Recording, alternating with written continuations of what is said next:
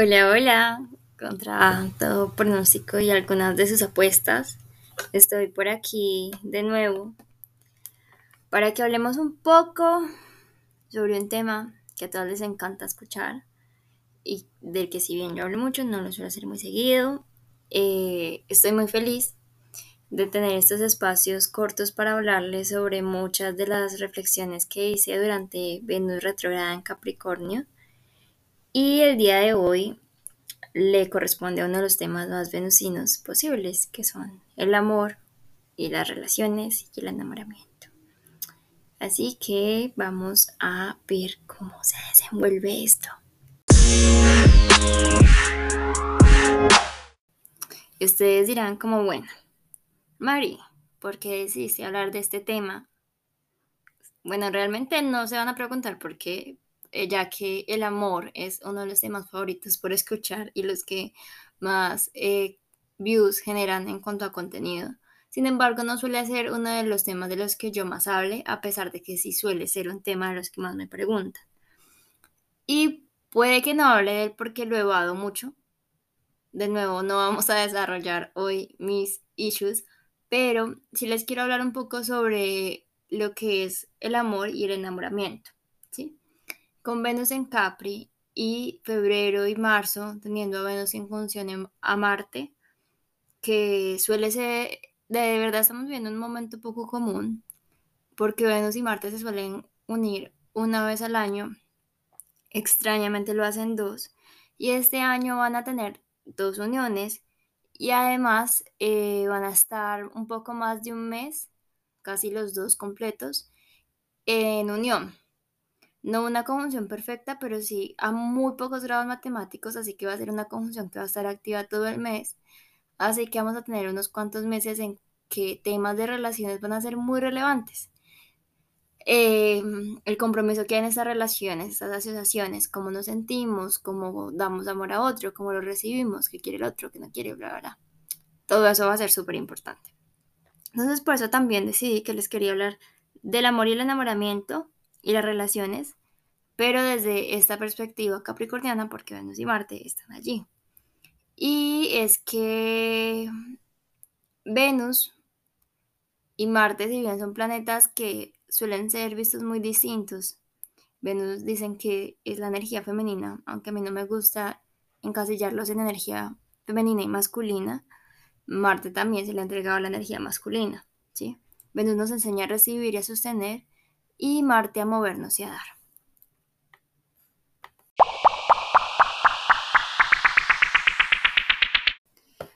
Como les digo, yo no suelo dejar a Venus y a Marte allí en el dar, recibir femenino y masculino, porque realmente son dos planetas personales que nos muestran cosas muy relevantes en la carta astral.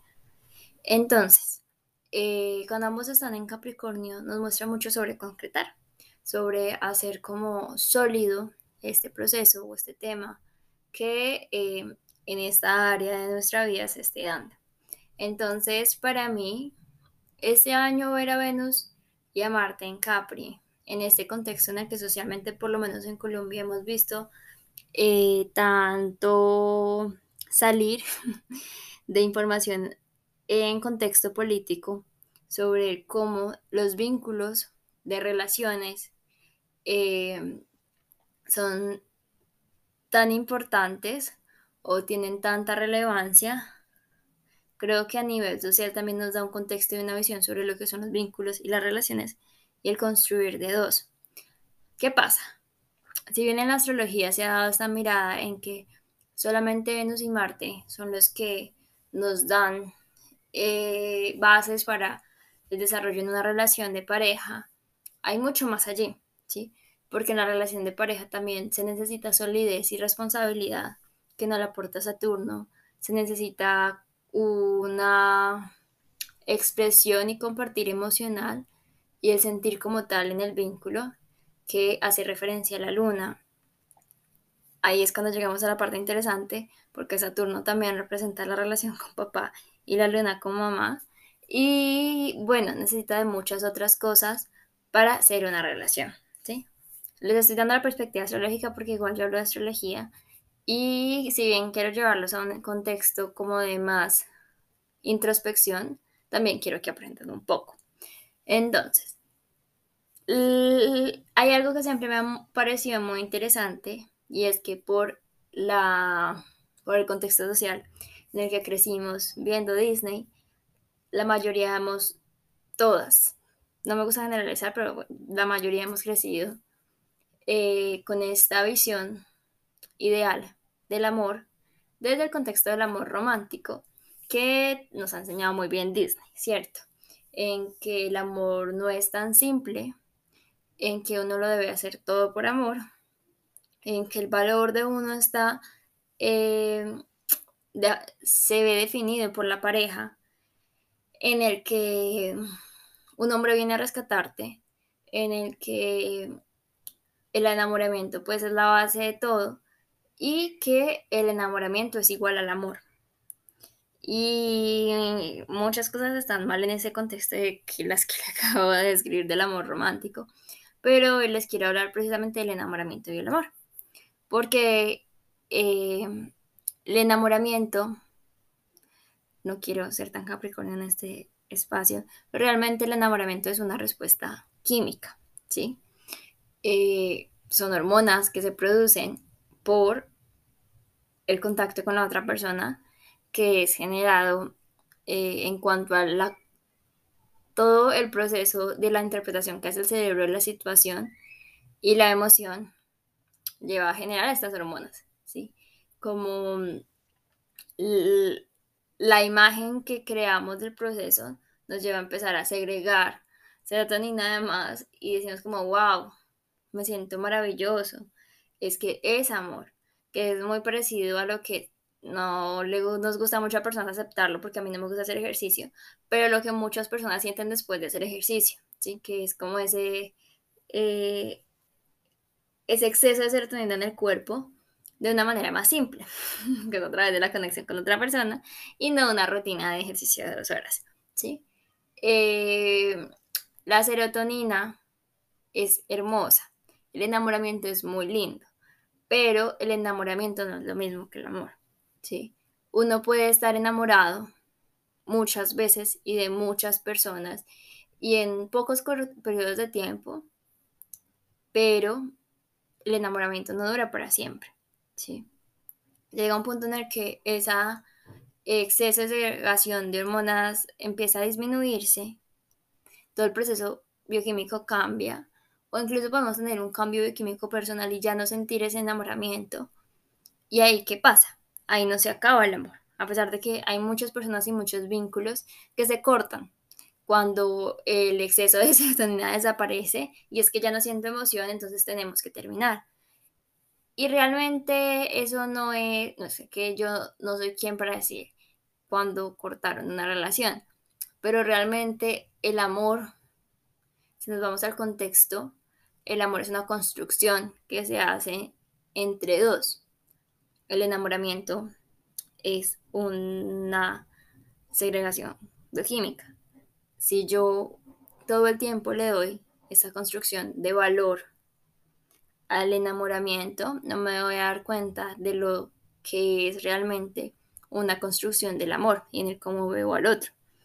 Que es muy fácil que cuando yo le hable de amor, ustedes se vayan de nuevo al contexto del amor romántico, del que todo lo puede, del que todo lo perdona, del que eh, se aguanta y duele. Y realmente no me estoy refiriendo a ese tipo de amor. Me estoy refiriendo al tipo de construcción de vínculo sólido en el que tú quieres a la otra persona y la aceptas tal cual eres con sus errores. Los errores que tú decides aceptar, incluir en tu vida, ¿sí? El tipo de comportamientos que te pueden incomodar, pero no te hacen daño y lo aceptas así tal cual eres. No a pesar de sino aceptación total de la persona. Y eso solamente se logra cuando se lleva un buen tiempo con alguien, cuando se ha construido y se ha sido sincero, cuando se ha hecho un vínculo desde la honestidad, ¿sí? porque realmente allí es cuando es sólido, no por el contrario el enamoramiento, ¿sí? Porque es que es maravilloso y una relación claramente funciona mucho si llevamos siete meses enamorados y cada 15 días nos vamos de paseo y me da regalos. esa etapa es, hermosa, porque realmente es muy linda, pero a largo plazo, ¿qué tanta profundidad y solidez hay en ese vínculo? ¿Sí? ¿Qué tanta aceptación hay de la otra persona? ¿Qué tanto reconocimiento hay de mis eh, necesidades en esa relación y qué tanto reconozco yo las necesidades de la otra persona en la relación? ¿Qué tanto eh, nos hemos conocido? ¿Sí? Entonces, hoy quería hacerles esa reflexión. El enamoramiento y el amor no es lo mismo. El enamoramiento a veces se da incluso sin que uno quiera. ¿sí? A veces uno simplemente empieza a sentir ese enamoramiento por alguien desde la manera más simple, pero no es la misma construcción de amor o de relación y vínculo de la que realmente es sólida, ¿sí? No es el mismo vínculo de amor en el que se construye una relación. Ahora, el amor no solamente se construye en la relación de pareja.